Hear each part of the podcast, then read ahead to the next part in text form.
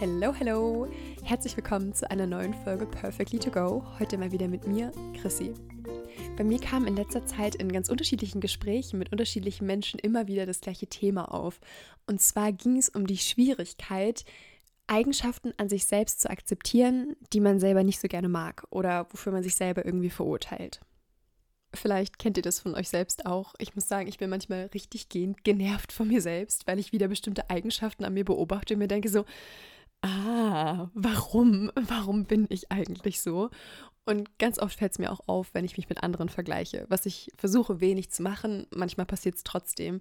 Und ich merke zum Beispiel, dass ich wirklich eine sehr, sehr große Bewunderung für Menschen habe, die sehr strukturiert und zielgerichtet arbeiten und die einfach mal machen. Wisst ihr? Ich neige total dazu, Dinge erstmal ewig zu planen und zu durchdenken, bevor ich irgendwann mal losgehe. Und ich finde es so, so, so schön, wenn Leute einfach anpacken, sich eine To-Do-Liste schreiben und sagen, so, erstes Top abgearbeitet und next. Und ich prokrastiniere da schon mal ganz gerne vor mich rum. Und das ist wirklich was, wo ich merke, dass ich so ein bisschen neidisch werde. Und das ist wirklich kein schönes Gefühl.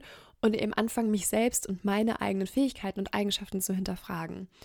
Und das geht mir auch noch bei ein paar anderen Eigenschaften so. Also ich finde es zum Beispiel auch super inspirierend, wenn Leute einfach ihr Ding durchziehen und einfach nicht so viel sich Sorgen darum machen, was andere darüber denken könnten, sondern sagen, hey, ich stehe da voll dahinter, ich glaube da an mich und ich mache das jetzt einfach.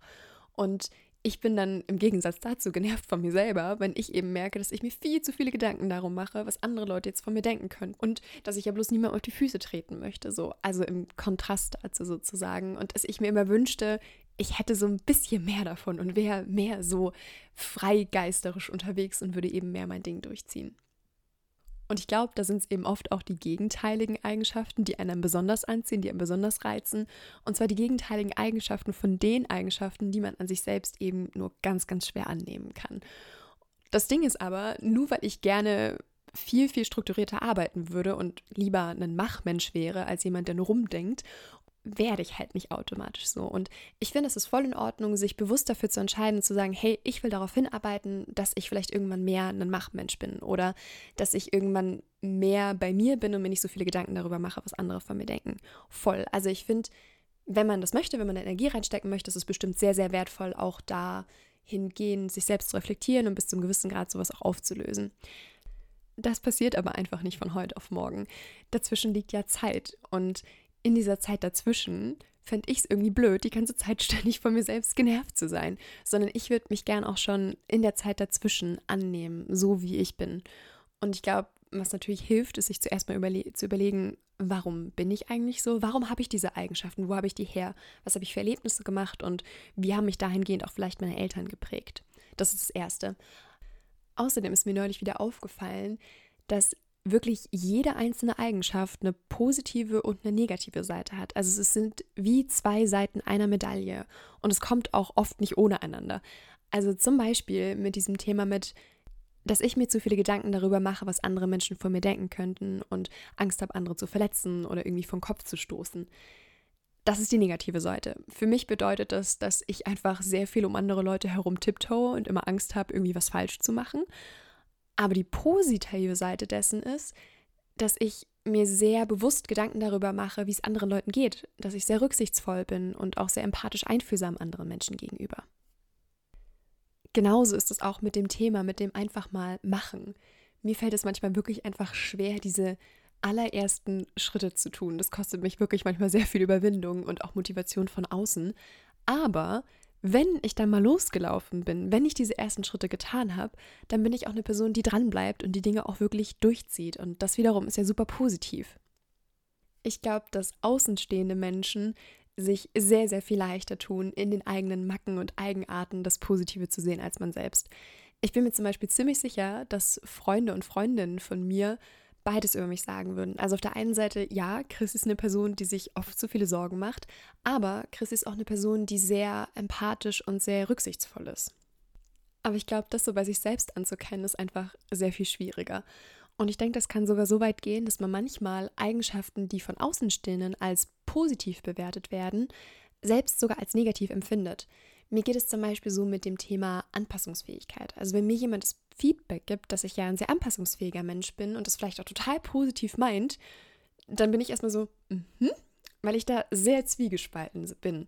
Weil ich glaube, die Menschen, die das sagen, meinen eigentlich, hey, wie cool, du verstehst dich einfach mit sehr vielen Leuten sehr gut und kannst über sehr viele unterschiedliche Dinge sprechen. Voll schön.